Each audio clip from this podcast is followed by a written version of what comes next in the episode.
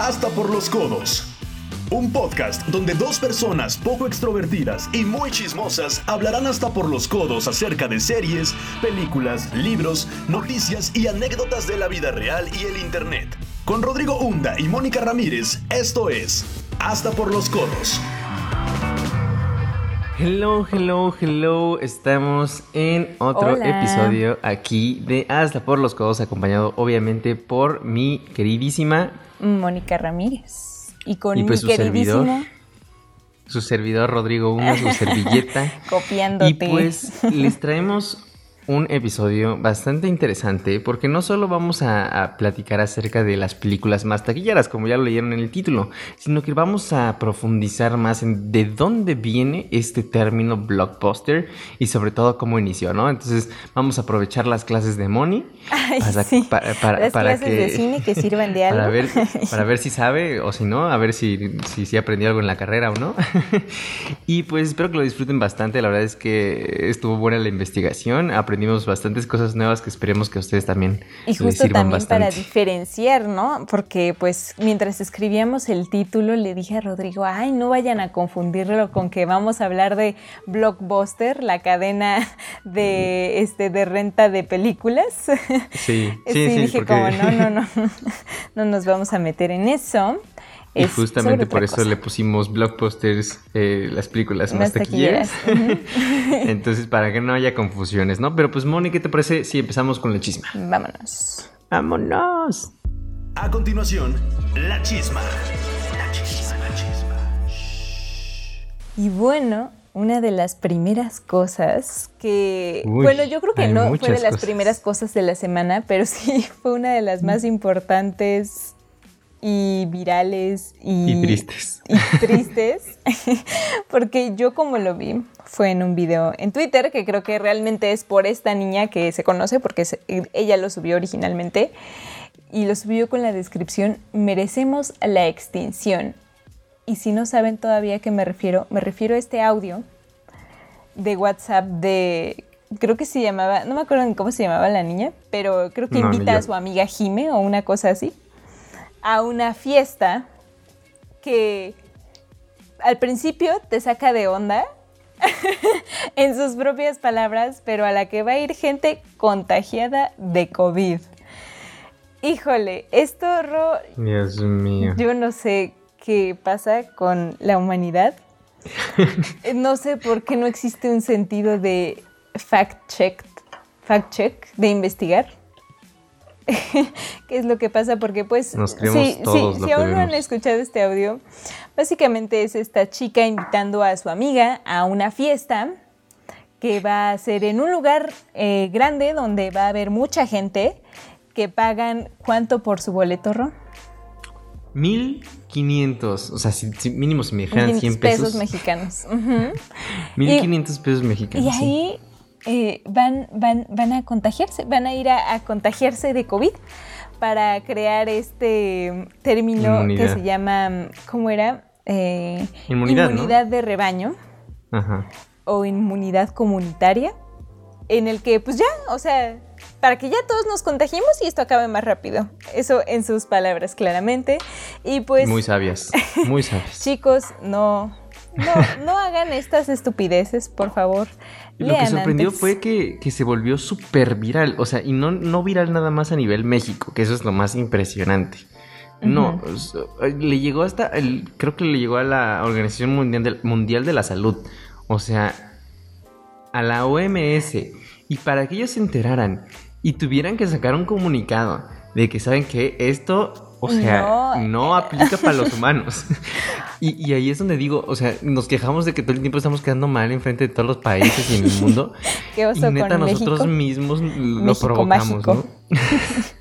Y me México, pues bueno, tiene este tipo de cosas y pues igual en los medios están diciendo como no, pues es que la OMS y Suecia, que es lo que están diciendo que en Suecia están haciendo estas fiestas y que por eso, que o sea, tiene lógica y que son unos genios. No, no, no, amiga, no son unos genios.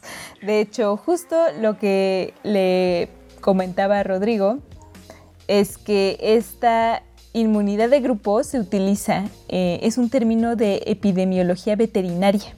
Ajá. Donde ahí, o sea, la, el sentido de esto es que la vida de un animal en el rebaño, o sea, dentro de un rebaño, no importa y por eso pueden hacer como este tipo de sacrificios. Pero es precisamente eso, o sea, un sacrificio de alguien. Entonces, pues esto no aplica para vidas humanas. O sea, yo entiendo que las vidas animales sí son igual de valiosas. Yo apoyo eso, pero esto en veterinaria pues es así, ¿no? Entonces, pues, por favor, o sea, yo sé y cerro que va a haber gente que aún así vaya y aún así lo haga. Claro que sí sí, sí, sí. Pues, y, por 1500 pesos, ¿no? Decía mi hermana, este, pobrecita. es muy triste. Aparte habían contratado un DJ y todo. Pero bueno, para pasar a otras noticias un poco menos este, salvajes. Bueno, es parte salvaje. Hace muchos, muchos años y en capítulos anteriores mencionamos nuestra, nuestro fanatismo a esta saga, esta trilogía tan maravillosa de libros, que también tuvo sus películas, The Hunger Games. Eh, protagonizada en las películas por la increíble y guapísima Jennifer Lawrence. Y pues justamente desde el inicio de, este año y finales del pasado se rumoreaba y se sacó a la luz de que un nuevo libro iba a salir por la misma autora, Susan Collins. Dentro de este mismo mundo. Que iba a ser de los Juegos del Hambre, si no me equivoco, número 10, ¿no? En donde no me acuerdo, el, pero... el presidente, que, el presidente Snow, que, lo vemos en la trilogía eh, principal, él es mentor en los Juegos del Hambre, como un y es como llega a la presidencia, ¿no? Entonces, este, pues todos los fanáticos de las películas y los libros, pues estábamos bastante emocionados por esto. Y justamente ya se reveló cuándo va a salir a la venta. Ya está la preventa, lo pueden encontrar en cualquier librería online y sale en inglés primero el 18 de este mes. Eso quiere decir en tres días. Oh my god. En tres días sale esta increíble. Ya haya salido el podcast, ya está ya estará eh, a, la, venta. Eh, cuesta actualmente, creo que cuesta 599, sin embargo varias librerías lo están manejando a 499, están reduciendo los 100 pesos. la versión este, importada, ¿no? Que es la, la, versión en inglés. En español yo creo que será un poco más económica. Y este, y pues sí, está en inglés. Entonces, este, y aquí en México, en idioma español, va a salir el 3 de junio. Falta también ya falta poquito, hay que esperar unas dos, tres semanas más. Pero pues ya se viene esta épica aventura que todos estábamos esperando y la neta es que qué emoción. yo ya quiero leerlo. la verdad yo también. Está muy cool. Y pues Va a ser mi eh, comeback a la lectura. Ándale, más le vale, más le vale regresar a la lectura. ¿Qué más tenemos, Moni? ¿Qué más tenemos? Pues tenemos que eh, no sé si ustedes, yo, creo que probablemente sí sabían quienes conocen a esta modelo Cara de Levin. Em, muy guapa. Actriz y modelo, ¿no? Actriz y modelo. Que actriz, pues en mi opinión, muy buena, pero modelo. que ella estaba saliendo y de hecho ya vivían juntas a Ashley Benson y ella. Que no recuerdo muy bien quién es Ashley Benson. I'm sorry, creo que estaba en una banda o algo así. eh, ok. Y pues resultó que engañó a Cara. O sea, esta pareja de chicas eh, resultó romperse por un engaño, pero esta chica la engañó con un hombre, pero no solo con un hombre, sino con un rapero que se llama G-Eazy, que yo la verdad no lo conocía, pero yo sé, eh, investigando un poquito, que este men eh, fue, el, fue pareja de Halsey, que es esta chica que si no conocen ninguna de sus canciones, a lo mejor se acordarán de So Baby, Pull Me Closer from the Backseat of ah, Your... Ella, que canta junto con... Ay, ¿Cómo se llama esta banda? The Chainsmokers, ¿no? The Chainsmokers, ajá. Ella. Y pues no solamente él le engañó a ella, sino que también ya había engañado a Lana del Rey, Mm. Y que además, en la relación con Halsey, eh, él la golpeaba y era muy, ajá, abusaba de ella, era violento con ella. Entonces, pues, Ashley Benson, what are you doing, sweetie? sí, o sea, más allá de que haya sido con un hombre que al principio fue como el escándalo, pues lo más triste y feo que fuera con, un hombre que fuera abusivo, ¿no? Que, que pues, maltrata a las mujeres y pues está gacho, la neta está gacho. la verdad es que no conozco ni a Ashley Benson ni a G Easy, la verdad ni me sonaban sus nombres, pero obviamente de Cara Levine sí. Y pues qué feo que le haya sucedido esto a ella, pero pues ahora sí que es parte de la vida y pues aprender, superar y sobre todo esperemos que, la esté pasando bien, ¿no? En, estos momentos. Híjole, pues esperemos que no le pase nada malo. Pero bueno, esa fue la chisma del día de hoy, un poco loca, demasiadas cosas extrañas. Otra vez no pudimos cumplir con el, objetivo de no tener noticias sobre el COVID, pero pues México siempre sale con, algo interesante, ¿no? ah, porque eso sí no lo mencionamos, que creo que es importante. Ya había 100 confirmados a la fiesta y 25 ah, tenían COVID y algunos eran asintomáticos. Increíble. ¿no? Iba, a ser un proyecto X en ello. Ay, no. Pero bueno, vámonos con el tema. Ahora sí, vamos de lleno con los blockbusters. Y como les mencionábamos, vamos a platicar un poquito acerca de su origen, de dónde nace esta palabra, ¿no?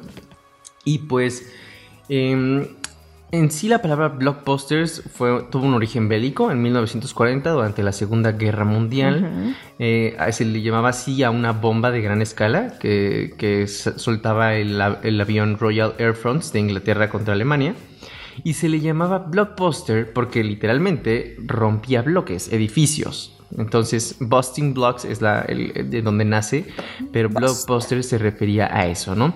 Y pues obviamente ya empezó a usarse después en estos términos para las películas por el Cambridge Dictionary, que eh, lo definió como algo notablemente caro, exitoso y grande. Entonces fue como empezó a poner como término a las películas que precisamente gastaban muchísimo en el presupuesto, tenían bastante venta de boletos y al mismo tiempo era una producción gigantesca. Exacto. Entonces es como nace la palabra blockbusters a las películas que más, más, más vendieron en su época.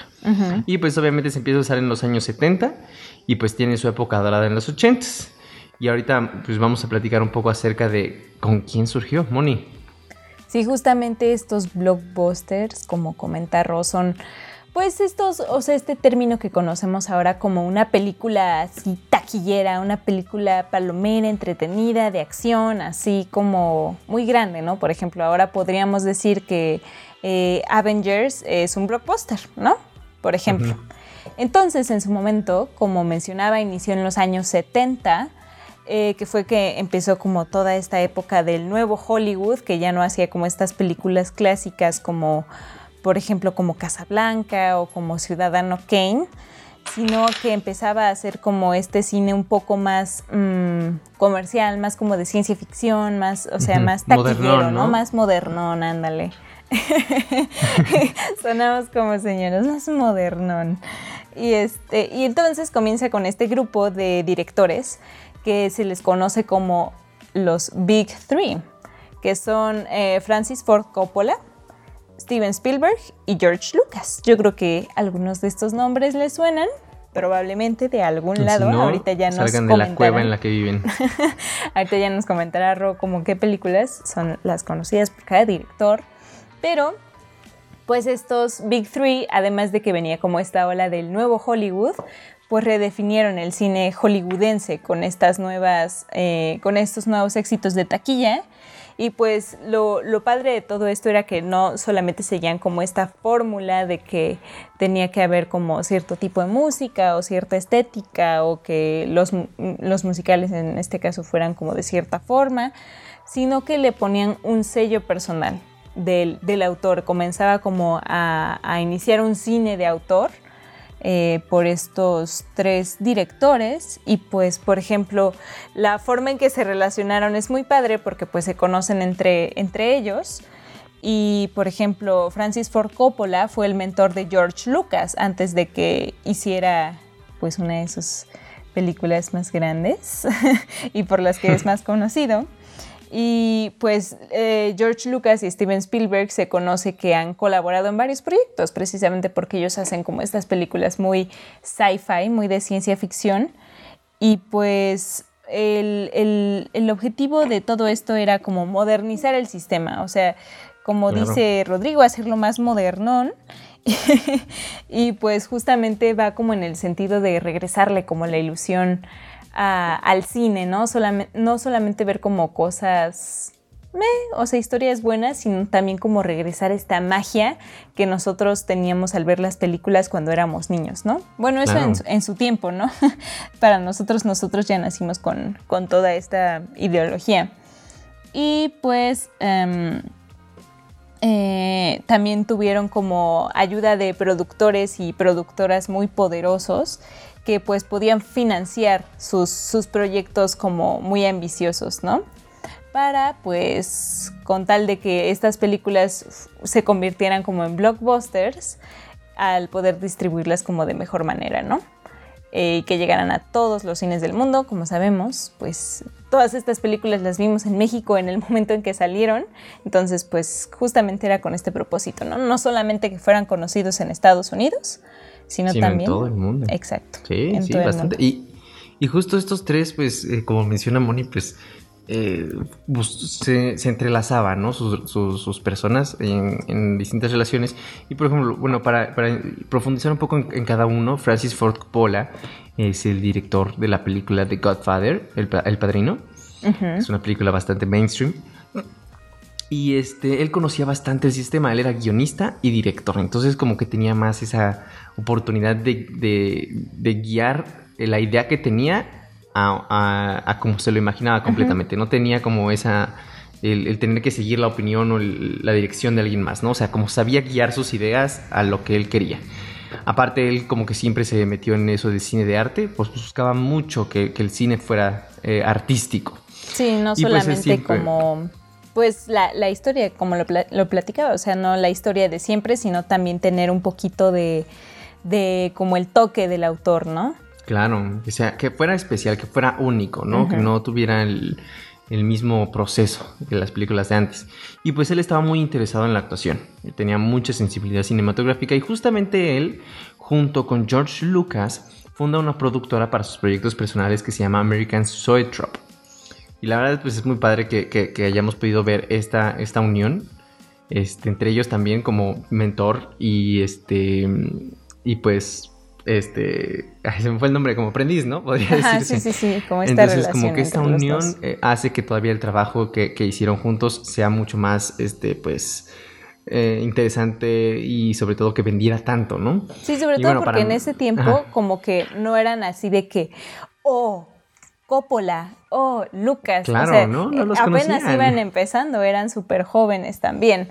Entonces, en este caso, por ejemplo, que comenta de American Soul eh, una de las películas más famosas de, este, de esta productora fue Apocalypse Now, que yo no la había visto, pero yo sabía que era como una película súper reconocida por este, como, em, por esta temática de guerra que tiene y por que pues sale Marlon Brando y así, ¿no? Sí, claro. Este, que eso también es otra característica que ya mencionaremos más adelante, ¿no? de, los, de las estrellas. y bueno, pasando a, Steven Spielberg, pues obviamente es, Spielberg se volvió el director de confianza de Hollywood, ¿no? O sea, era como, vamos a hacer una película, ok, vamos por Steven, Steven Spielberg. Aparte, pues una característica de él era que siempre, siempre complacía a las audiencias, ya sea que tuviera fantasía, una aventura, algo muy familiar en sus películas. Entonces era como muy este, fácil para él eh, contactar a la audiencia, al espectador y sobre todo meterlo al, a la trama de, la película. Y justamente de él conocemos una de sus más grandes, más grandes películas y por el que más se le reconoce. Es esta película que cambió también por los efectos especiales y es una que ubicamos también por su sonido, por su música, que es Jaws. Esta, esta, increíble película de tiburones que pues este, en su época causó tanto, tanto furor que pues por eso fue tan aclamado Spielberg, ¿no? Sí, y justamente pues esta, esta película lo... O sea, no se tenía un miedo a los tiburones hasta que salió esta película y fue que empezó como, o sea, este, esta como estereotipo que tienen los tiburones ahora, porque realmente los tiburones no son malos. O sea, si como que vemos como que documentales y así de vida animal, o sea, sabemos que no son así, pero pues gracias justamente a esta película comenzó un miedo irracional a los tiburones y pues, o sea, ya conocemos la típica cancioncita que es.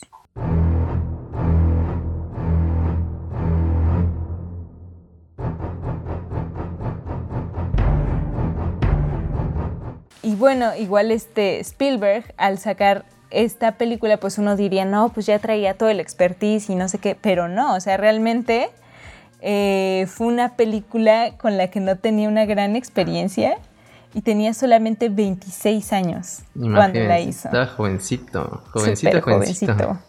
Y, y, la neta es que lo padre de todas estas películas que estos tres grandes directores hacían era que tenían mucha ciencia ficción, algo muy nuevo, algo muy, este, podría decirse difícil de creer, ¿no?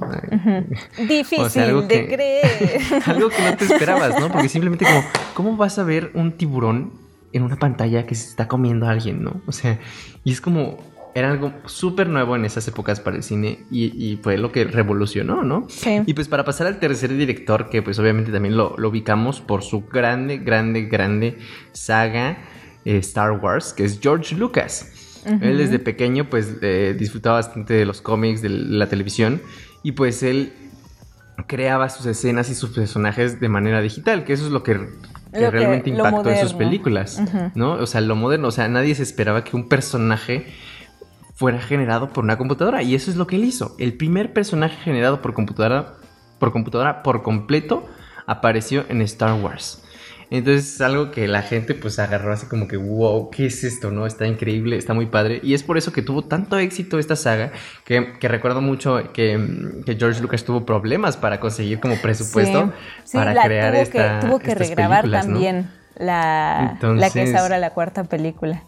Aún con tantas dificultades, pues e, e, es, lo padre, ¿no? Que, que, estos directores siempre supieron de manera creativa solucionar los problemas y al mismo tiempo causar eh, éxito con su trabajo, que eso, que eso es lo más padre. Y de sus principales obras, como lo mencioné, pues George Lucas obviamente Star Wars, Steven Spielberg Jaws y también está Close Encounters of the Third Kind. Que es encuentros cercanos del tercer ah, tipo. Ah, del tercer tipo, sí. Este, y obviamente Francis Ford Coppola, el padriño, ¿no? Entonces, este, hay Spielberg también está ET, por ejemplo. Ah, claro, claro. O sea, ahora sí que hubo muchísimas películas eh, con nuevos efectos y con nuevos este, estilos que causaron el que se les aclamara, ¿no? Y bueno, esos son los tres directores, los Big Three de los blockbusters. Grandes autores. Y bueno, ¿qué te parece, Ron? Que nos vayamos a un pequeño break. Me parece perfecto. Va, regresamos. Regresamos. Momento de una pausa. Recuerda visitarnos en nuestras redes sociales. Estamos en Facebook, Instagram y Twitter como arroba por los codos pod. También puedes seguir a nuestros anfitriones en sus cuentas personales de Instagram.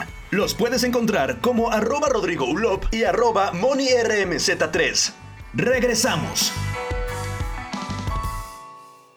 Y bueno, regresamos. Este, muchas gracias por continuar con nosotros. Espero que nos vayan a seguir a nuestras redes sociales. Ya saben que estamos como arroba por los cospod en Twitter, Facebook e Instagram. Pero bueno, regresamos para mencionar a otros grandes autores y sus películas también que los llevaron a la fama. Y además vamos a empezar a platicar un poco de qué características tiene. Y ahora sí, de las películas más taquilleras de la historia. Exactamente, que es lo, bueno, ¿no? La lista aquí que, más dinero ha recaudado. Y bueno, uno de los autores y películas que también queríamos mencionar, de, que, fueron parte de este... Los más grandes. Los más grandes. Es William Friedkin, que dirigió esta increíble, terrorífica y que causó demasiado eh, terror en la gente. Había gente que, o sea, la advertencia era que si tenías de que problemas cardíacos... Sí, no la vieras. No la vieras. Y, es esta película El Exorcista. Y, justamente yo la, yo la vi por primera vez hace unos meses. La a ver hace como medio año. Sí, eh, la vimos en el cine. En el cine la vimos precisamente. yo descubro las grandes películas en, el cine. Y pues otra que también vamos a mencionar es de John Avildson, que dirigió Rocky. Rocky, esta gran película donde sale este Sylvester Stallone y que de ahí salió la fama. Por lo que yo había leído, creo que el guion era del mismo Stallone, ¿no? O sea, como que, la, idea, la idea principal era de él. Entonces, pues qué padre que un autor pudiera dirigir tu película y tan gran autor que lo llevara a la fama, ¿no? Sí, Sí, y pues el último de ellos, eh, que pues realmente estos tres directores no eran tan característicos como los que ya mencionamos, Coppola, Spielberg y Lucas, pero pues que tuvieron estos éxitos de taquilla, que en este caso John Badham tuvo Saturday Night Fever o Fiebre de sábado por la noche, con música increíble por los y con VGs. una- un, un- un actor que también saltó Sí, a que la también fama, saltó a la fama. que es John Travolta, que todos lo ubicamos. Y pues sí, Y pues sí, Y aquí pues- es donde dio a relucir sus, sus increíbles sus pasos de baile. Sí, sí, porque ya después pues hizo más películas, ¿no? Tipo musicales. Y pues vamos a las características y, creo que son bastante obvias, pero, pero vamos a platicarles un poco a profundidad, que son grandes presupuestos, como lo mencionaba antes. Estas películas requerían un montón de dinero precisamente porque tenían nuevos efectos, ¿no? Eh, tan- tanto hechos por computadora como la creatividad del director que tuviera para crear un efecto como en El Exorcista que se le dieron a- la vuelta a la, a la niña, ¿no? O sea, La vuelta a la eh, niña. entonces, este, justamente el otro día vi un video de, del behind the scenes de esta película y está súper creativo cómo se las ingeniaron para que la cama se moviera. Y es Sí, o sea, todo, eso que requería tanto dinero, ¿no? tanto efectos visuales, ¿no? O sea, era Claro. todo en ese momento, no era de que CGI o, o cosas claro, así, como ¿no? ahora. Y pues obviamente gracias a los grandes presupuestos tenían grandes resultados monetarios, o sea, las, las cantidades de dinero que vendían, porque justamente lo que estas películas tenían es que se enfocaban también en el merchandising, ¿no? en, en vender productos de tal Claro. película, que fue que empezó con, precisamente con Star Wars, que tenía novelas, juguetes, figuras, videojuegos, fue una cantidad de dinero que recaudaron precisamente por no solo dejarlo en una película, sino extraerlo y venderlo de otras formas, ¿no? Que eso, esa, esa es lo, lo, pues, lo inteligente padre, de los y además negocios. justo, pues a nosotros los fans, o sea, nos hacen No, felices es- también, ¿no? Pero ahí andamos gastando. Es un ganar, ganar. y pues también lo que tenían es que tenían una estrategia de estreno expansivo. Es decir, que cuando saliera la película estuviera presente en el mayor número de cines. Y aunque actualmente lo vemos como lo normal, como, ah, pues sale en cualquier lugar del país, ah, pues es lo normal, antes no era así. Entonces, cuando estas películas empezaron a poner... Este, ponerse en todos los cines posibles es cuando sí, empezaron lo que a les comentaba impactar de más, ¿no? llegar como a México y así, porque justo esto, o sea, estas películas, pues como se pueden dar cuenta, pues son estadounidenses, son de Hollywood. Y pues estos resultados no solamente eran eh, domésticos, como se dice, o sea, no solamente eran de Estados Unidos, estos grandes resultados eran en todo el mundo. Entonces, por ejemplo, am, digamos, tomemos de ejemplo a Jaws, a Tiburón. Su presupuesto fue de 9 millones de dólares, que igual no es poco, pero, La comparación de ahora. pero imagínense, su, o sea, si ese fue su presupuesto y su, y su resultado total a nivel mundial fue de 470 millones de dólares. O sea, No manches. ¿Cuánto le ganó este hombre de 26 años a Tiburón? O sea, de 9 Es una millones a millonada. 470 millones a nivel mundial. O sea, no, es increíble. Increíble lo Y- mucho y- que y pegaron Lo padre es que estas siguen, películas. ¿no? Y siguen vendiendo playeras, siguen vendiendo juguetes, siguen vendiendo franquicias. Y es como increíble todo lo que se sale de estos, de estos taquillazos, ¿no? Sí, justo. Y bueno, de también una de las características es que pues en este cine clásico había un star system, un sistema de estrellas en el que se repetían actores en varias de las películas. Que eso pues la verdad lo vemos ahora mucho, otra vez. Estamos viendo a los mismos actores en diferentes películas, Más como si no hubiera México, más ¿no? actores. Exacto. Entonces, em, pues gracias a ellos como que se diversificó el talento y por ejemplo, como decía Rodrigo, en esta parte de Rocky, ¿no? O sea, Sylvester Stallone, o sea, no hubiera estado ahí si el Star System hubiera seguido, o sea, no hubiera tenido la oportunidad de convertirse en esta gran figura, ¿no? De, de Hollywood, en este nuevo actor.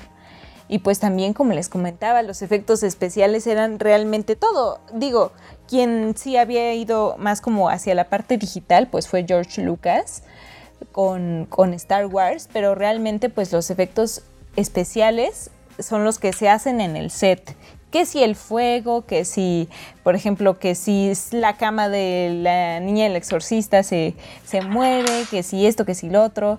Entonces, pues la verdad eso era como que la nueva innovación, no se había explorado eso antes en el cine y ahora con esta modernización ya por fin se hacía. lo encuentras, ¿no? Y justo... Sí. y ahora pues pasa como lo contrario, pero aquí es cuando empieza a surgir como estas, estas series como de, como por ejemplo Star Wars, que es como una gran serie y que se ha ido como estirando demasiado, que si el spin-off, que si la serie de televisión, este, que es como, mm, digamos, como un modelo de superhéroes de ahora, ¿no? Lo que conoceríamos como pues todo el MCU y el, univer el, y el, y el universo de DC. Entonces, pues sí, esas son algunas de las características de los blockbusters. Sí, como, como alargar a un superhéroe, ¿no? Como la historia de un superhéroe para ponerla en distintas este, variaciones, este, hacer varias películas de, de una misma persona, ¿no? Sí, como Capitán América, Thor, Iron Man.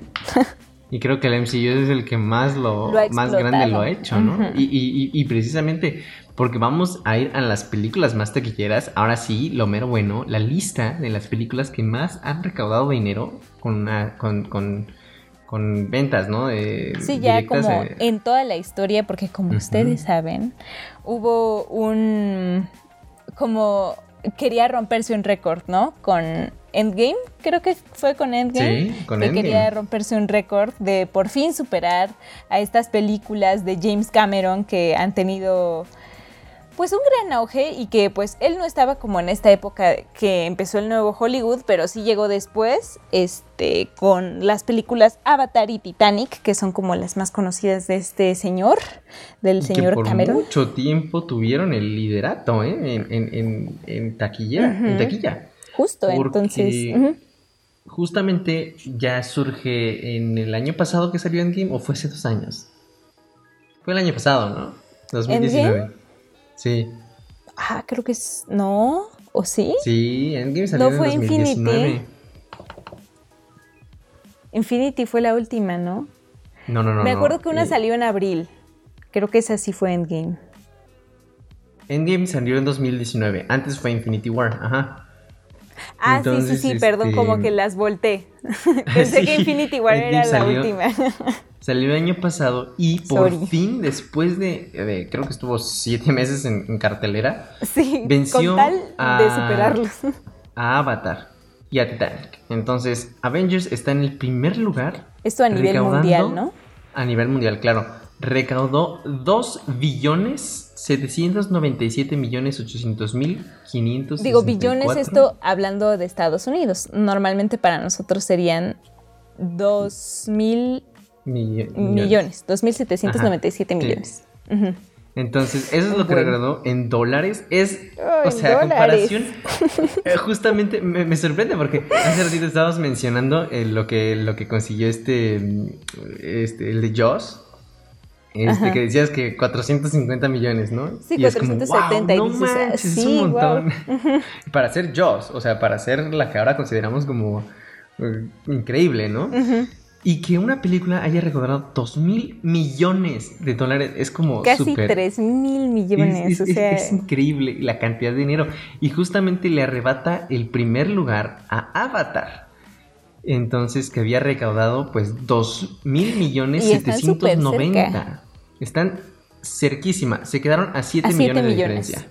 Así, súper, o sea, súper poquito en, en, su magnitud, ¿no? Sabemos que 7 millones de dólares no es cualquier cosa, pero... Pero para, para este punto, pues sí era una, una distancia bastante cercana. Sí, mencionaremos en este caso, pues, solo el top 5, que, o sea eh, porque sí hay muchas que pues, conocemos que están en, dentro del top 10, pero de, Avatar pues le sigue Titanic, que es así como mencionaba Ro, estuvo por mucho tiempo en el, En, el puesto número uno.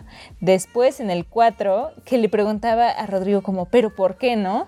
Eh, que está The Force Awakens, que es esta, la séptima película de Star Wars, ¿no? Y mi respuesta clara fue por expectativa la última película de Star Wars había salido hace... O sea, la, que... Década, creo, ¿no? Casi, casi. Mm, ajá, sí. Este, sí, creo que pasaron como 10 este, años. justamente creo que pasaron 10 años. Porque recuerdo que salió como en el 2004 la, la, la que ahora es la, número 3.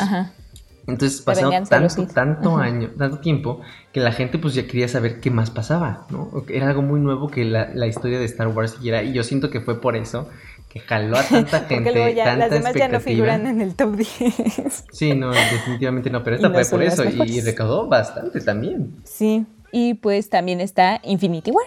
Por supuesto, ¿no? O sea, si está Endgame, también tenía que estar Infinity War. Y los hermanos rusos, la verdad es que supieron manejar muy bien el juego de los superhéroes para crear tantas, tantas películas y, y que las mismas películas se unieran en un mismo universo para que al final crearan tanta expectativa y que con estas dos películas de Infinity War y Endgame causaron el revuelo total y, Justo, o sea, no sé si se acuerdan de que para Infinity War, o sea, había preventa de boletos y, o sea, la gente loca. O sea, jamás se había visto una preventa tan. Ajá, y súper caros. Estuvo muy loco esa y la gente los compraba. Era lo peor de todo. La verdad es que estuvo muy loco, pero estuvo, estuvo, estuvo muy, muy bien ingeniado por, por los directores, ¿no?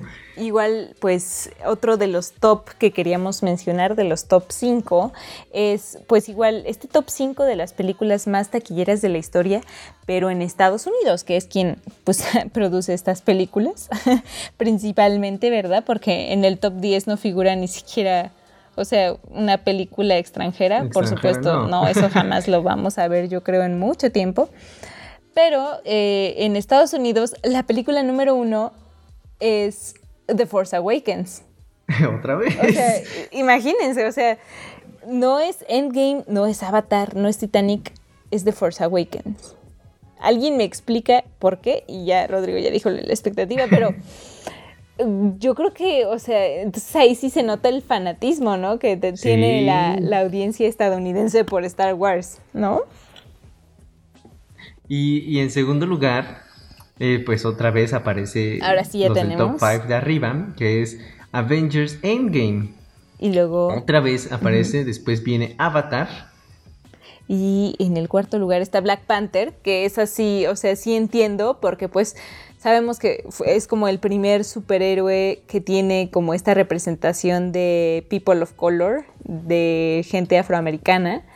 Y, y, pues por eso pegó mucho, ¿no? Por ese, por ese segmento de la población. Y pues también está Infinity War en el top 5. Aquí, no está Titanic sí, sí, sí. Y... Ah, no, el Titanic no, ¿verdad? Sí, sí, siento que ese era más como internacional. mal chiste. Qué mal chiste. pero bueno, ahora vamos a las más taquilleras de la historia, pero en México. ¿Cuál es el top 5?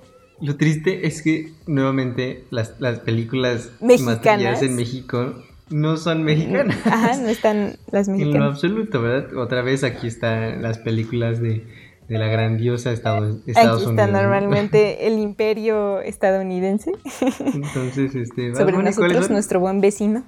Eh, el número uno no podía faltar que estuviera Endgame. ¿Por qué? por esto también que mencionamos de las preventas, que aquí en México fue donde se vivió de forma extrema, ya lo decía Rodrigo, o sea, esta gente formándose, esta gente revendiéndolo, no, no, no, horrible. Fue un caos. En el número dos, o sea, creo que casi todas son de Disney, pero en el número dos tenemos una película mm, con temática mexicana, pero que no es mexicana, es Coco. Coco, también fue un gran revuelo aquí en México. O sea, fue una cosa impresionante. O sea, sí está, padre. Eso, es lo chido. Pero, o sea, fue una cosa impresionante. Fue todo un movimiento cultural en México. Y luego, ¿cuál fue el número 3, Ro? La número 3 otra vez aparece Avengers Infinity War, esta gran película donde Thanos da el chasquido. Y pues está junto, en, en el número 4 también están los Minions. Los Minions, la primera de Minions. Este spin-off que sale de mi villano favorito, donde se enfoca más en los secuaces, los, los asistentes, los amigos de Gru. Y pues que también este pegó mucho porque pues son personajes entrañables, muy los tiernos. Aman, los aman. Y yo creo que por eso fue, ¿no? sí, sí, sí, sí. Y, y, en el quinto lugar en México está Los Vengadores. Es la primera, primera película donde aparecen todos, la unión y que empiezan a salvar el mundo como equipo. Pero qué loco, ¿no? Porque Avengers tiene mucho tiempo que salió la primera. Sí. Y está en el top 5. O sea, se me hace raro que ninguna otra esté como sí, la verdad, ahí. a mí me sorprendió que fuera esa, pero, pero pues quién sabe, somos mexicanos, nos gusta lo viejito, ¿no? yo, yo creo. Yo creo que no hubo película como tan importante para México que eso, ¿no? O sea, igual porque apenas empezaba como... Igual, ¿no? Como dices, que es la primera vez que salieron los superhéroes juntos. Sí, y eso pues causa mucho, mucha, mucho ánimo a verlas. Sí, y pues finalmente el top 5, con algunas menciones, de películas, la, la, ahora sí ya de cine mexicano, cuáles son las que están en el top 5 y por esto, pues yo creo que no nos va a sorprender porque no siguen poniendo este tipo de cine. En, en, pues en las salas. La primera es eh, No se aceptan devoluciones que es esta película de Eugenio Derbez, que también se fue a Estados Unidos, ya hay readaptación a, a francés, no, a inglés, ¿no? ¿O a francés? Creo que sí, a francés, a, a francés. francés. y que están en Inglaterra y en Francia, creo que es la... Y fíjate que, que esta película a mí sí me gusta, o sea, está, A mí está también me buena, gusta. ¿sabes? Está, está, está chida, o sea, no, no, es, no es el típico cine mexicano. Sí, es pues el cine de, de Derbez, que como por ejemplo como La misma luna, ¿no? Que también está Claro, como que padre también es también. muy buena, sí. y en segundo lugar Está... está, uff, esta es creo que de mis películas favoritas mexicanas. Sí, también. que es Nosotros los Nobles, dirigida por Gas Alasraqui y protagonizada pues por eh, Luis Gerardo Méndez y Carla Souza. Sí, Y pues es una película muy buena que sí, está en sí segundo entiendo, lugar. porque esas dos están como hasta arriba, ¿no? O sea, de esas sí, Sí, digo como, pues sí, o sea, tiene sentido, tuvieron como mucho marketing, es- son muy buenas, están muy padres, mm, pues muy, muy bien, ¿no? Muy bien por ellos. Y pues las siguientes, ¿cuáles son, Moni? la, la número tres, eh, que estas creo que nada más hemos visto la, la cuatro, ahorita les diremos cuál es, Y la siete. y la, bueno, yo no vi la siete. Pero, Yo no, sí. la 8 sí, la 8 sí la vi. Pero les decimos cuáles son. La 3 es No Manches Frida 2. Tuvo más revenue lugar. que la 1. La 4 es Mi Reyes contra Godines, que es esta película de las más nuevas. Híjole, no sé qué decir, solo voy a seguir con la lista. La 5 Porfa. es No Manches Frida, la primera parte. La verdad, no sé cómo criticarlas porque no las he visto, pero pues sabemos que son estas comedias románticas del cine mexicano que tienen normalmente a los mismos actores. Pero bueno, la 6 se llama Ya veremos, que no sé cuál es. Ni yo, la no verdad es que no puedo recordar cuál es esa película. Pero Pero, también es reciente, es del 2018. Ajá, o sea, es reciente, pero pues no, no sé, es que igual, o sea, no, la verdad es que eh, eso, pues no sé si es malo, pero, ah, ya, ya sé cuál es, ya, ya vi. Vi el tráiler de esta película, me parece, que era de un, un niño que vive la separación de sus papás. Y que, ¿qué dice? Ah, que el niño tiene que como ser operado y que hace como una wish list de lo que le gustaría hacer y creo que entonces ya como que se va uniendo a la familia. Es como, es como tipo, no se aceptan devoluciones.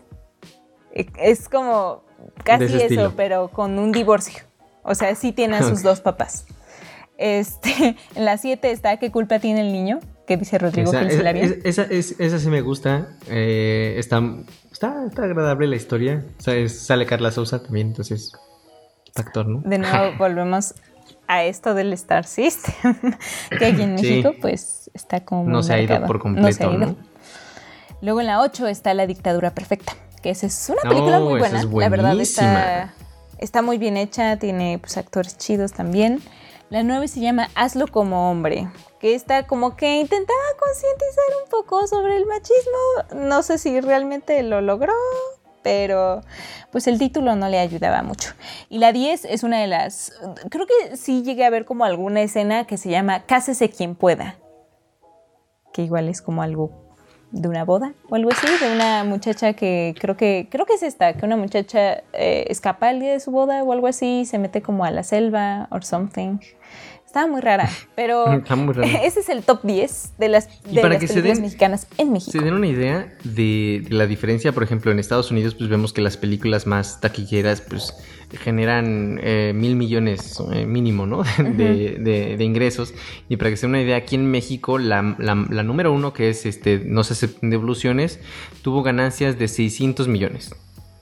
Eh, entonces, pues no está tan mal, pero pues obviamente pues estamos por debajo porque precisamente nada más son películas que, o llegan a México y se quedan en México o que llegan un poquito a Estados Unidos y ya, ¿no? Pero o sea, como que no tienen el revuelo mundial. Esta está como rara, o sea, porque esta cifra que dice de 600 millones, eh, esta está, esto está en pesos además. Em, sí. Eh, se me hace raro que de, no se aceptan devoluciones, solo aparece en México porque también se estrenó en Estados Unidos y en Estados Unidos le fue bien pero de, por ejemplo, de No Manches Frida, eh, está igual en el top, en el 3 y el 5, porque también está contando eh, cómo le fue en taquilla en Alemania y Estados Unidos, que yo no sabía que había estado en Alemania. Que, que haya llegado a Alemania. Un, dato muy interesante. Pero pues sí, esas fueron las listas que queríamos mostrarles. Y pues con eso acabamos el episodio. Vámonos, ¿qué te parece a la recomendación de la semana, Moni? La recomendación de la semana, vamos series, películas, libros, podcast, todo eso y más en La Recomendación de la Semana. Y empiezo yo con la recomendación de la semana esta vez. Y mi recomendación es esta serie que ya es viejita, o sea, bueno, no tan viejita, pero es no es actual. Y es de este superhéroe eh, con eh, que se llama Flash, ¿no? Este, este, Barry Allen que recibe un rayo y se vuelve súper rapidísimo. Y pues esta serie que está en Netflix, la verdad es que vi una partecita de la serie en Facebook. Como una compilation. Y me animé, a verla, dije, oye, se ve, se ve, se ve chido, ¿no? Y la empecé a ver y me gustó bastante. No llevo mucho, Estoy apenas en la primera temporada, pero se las quiero recomendar porque sí está interesante, está divertida, está padre y aparte es como ver estos orígenes de los superhéroes y a mí me gusta mucho ver los orígenes de los superhéroes. Entonces, esa es mi recomendación de la semana. Espero que la puedan ver. Está muy padre, recomendada. Y pues mi recomendación de esta semana es de un podcast, un podcast que me gusta mucho y que fue también parte de por qué eh, estamos haciendo un podcast ahorita, al menos de mi parte porque la verdad, pues como comentábamos al principio en, la, en el primer capítulo, es como padre, como escuchar un podcast y querer como participar en la conversación y decir como tu punto de vista. Entonces, en este caso, a mí me encanta eh, un podcast que se llama el Spanglish Pod.